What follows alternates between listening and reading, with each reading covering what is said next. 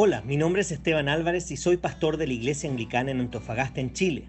Si hay un pasaje que me gusta en la Biblia es Lamentaciones 3 del 22 al 23 que dice, El fiel amor del Señor nunca se acaba, sus misericordias jamás terminan, grande es su fidelidad, sus misericordias son nuevas cada mañana. Por eso he creado estos devocionales en base a un libro titulado igual que este versículo escrito por uno de mis autores favoritos. Espero que este devocional te recuerde que las misericordias de Dios son nuevas cada mañana.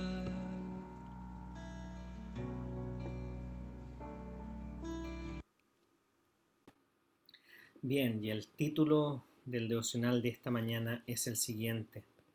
Dios es santo, pero nosotros no lo somos. Jesús se convirtió en nuestra justicia para que pudiéramos estar ante Dios santos en Él. El pecado nos dejó en una condición desesperada, malvados en todo sentido. La naturaleza de nuestra injusticia provoca pesar en el corazón de Dios esto es poderosamente capturado en Génesis 6, 5 y 8, que dice, al ver el Señor que la maldad del ser humano en la tierra era muy grande, y que todos sus pensamientos tendían siempre hacia el mal, se arrepintió de haber hecho al ser humano en la tierra, y le dolió en el corazón. Entonces dijo, voy a borrar de la tierra al ser humano que he creado, y haré lo mismo con los animales, los reptiles y las aves del cielo me arrepiento de haberlos creado. Esta es una declaración alarmante del triste estado de las cosas a causa del pecado. Tendemos a pensar que el pecado no es tan malo, que nuestra injusticia y nuestras acciones realmente no son tan injustas. Pero una pequeña frase en este pasaje lo dice todo. Declara por qué nuestra única esperanza es la justicia del Señor Jesucristo. Esta frase es tan poderosa y clara porque es la descripción del corazón humano hecha por aquel que es el creador y conocedor de nuestros corazones. Aquí está, que todos sus pensamientos tendían siempre hacia el mal. Dios no estaba dolido debido a que las personas que había creado ocasionalmente hacían algo malo, o porque de vez en cuando tenían malos pensamientos. Esto habría sido suficientemente malo, pero las cosas estaban aún más peor. El efecto del pecado en las personas era total, distorsionaba todo deseo y pensamiento de los hombres y en consecuencia todo lo que hacían y decían.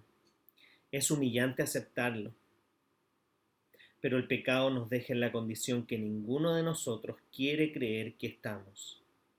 El resultado del pecado es que no hay nada bueno en nosotros, no hay nada naturalmente recomendable. No existe nada que podamos darle a Dios como una razón para calmar su dolor y ganar su aceptación. Nada. Pero este pasaje nos dice más. Muestra el camino a través del cual Dios tratará con el pecado. A través del juicio y de la redención, borraría a las personas de la faz de la tierra en un acto de un justo juicio, pero redimiría a un hombre y su familia y renovaría su pacto con ellos. La redención de Noé es una señal que apunta a otra redención una que sigue el mismo patrón. Dios enviaría a su Hijo, el Señor Jesucristo. Jesús sería justo en todo, pero el juicio caería sobre él. Experimentaría todo el peso de la ira de Dios sobre el pecado, incluso hasta la muerte, para que nosotros no tuviéramos que sufrirlo. Su muerte sería, sería satisfecha, en su muerte sería satisfecha la ira de Dios. Su justicia se nos atribuiría su resurrección nos garantizaría la vida. Su justicia es nuestra única esperanza porque el pecado nos hace completamente malvados. Para profundizar y ser animado en este tema puedes leer Romanos 3, 21 al 31. Solo me gustaría agregar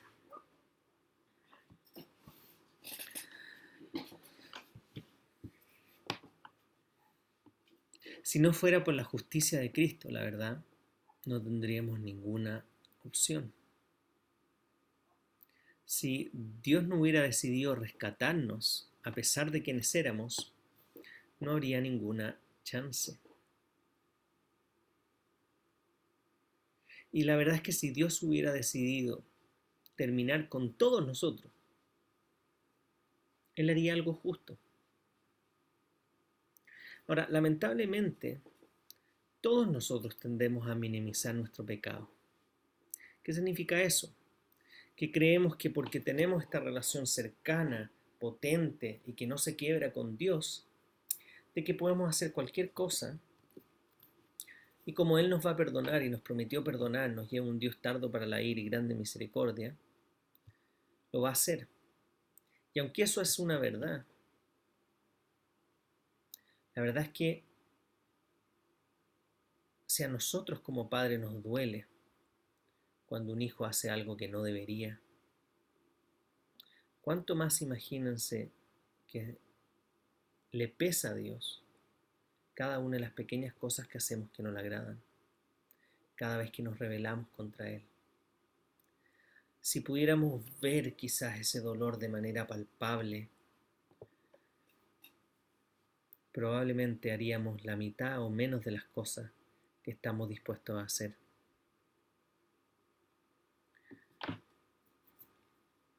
Porque no vemos el dolor de Dios. Tendemos quizá a estar dispuestos a infligirle más dolor al no obedecerlo que si lo hubiéramos.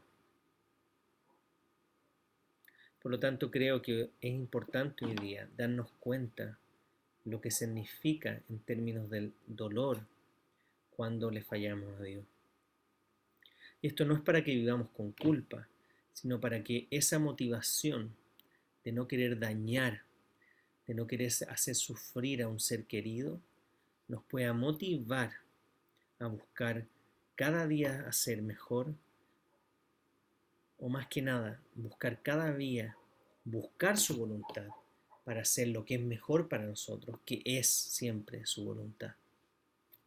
Por lo tanto, no es un ánimo de querer buscar nosotros hacer justicia o nosotros buscar hacer las cosas bien por nosotros mismos, sino que simplemente al saber que cada vez que hacemos algo en contra de Dios, Él se duele, que podamos darnos cuenta de que si hay alguien al cual no querríamos o no deberíamos causarle dolor, es a Dios quien estuvo dispuesto a recibir todo nuestro dolor, a recibir toda nuestra injusticia e ira y experimentarla para que nosotros no tengamos que experimentar eso. Por lo tanto, si eres padre o tienes o has sido dañado por un ser querido y eso te ha dolido, espero que ese dolor te recuerde que constantemente estamos hallándole y haciéndole o causándole ese dolor a Dios, quien pese a eso sigue perseverando con nosotros y se mantendrá fiel con nosotros hasta el final.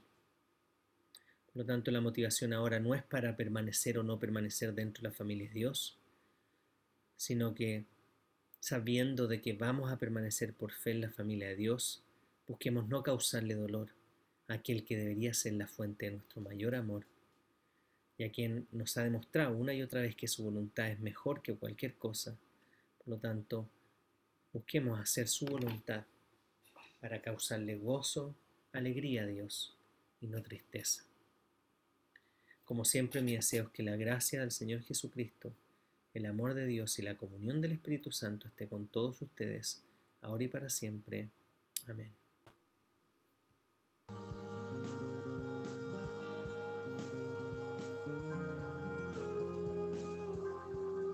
Si este devocional fue de bendición para ti, queremos animarte que puedas compartirlo también con otras personas para que puedas bendecir su vida. Además te queremos invitar a que puedas visitar nuestro Instagram pastor.anglicano.antofa o anglicana en Antofagasta. Tenemos un podcast en Spotify y en Apple Podcast llamado Reflexiones Pastor Anglicano Antofa. Puedes visitar nuestra página web www.anglicanaenantofagasta.cl. Además tenemos nuestro Facebook Anglicana en Antofagasta. Por último, queremos animarte que te puedas suscribir a nuestro canal de YouTube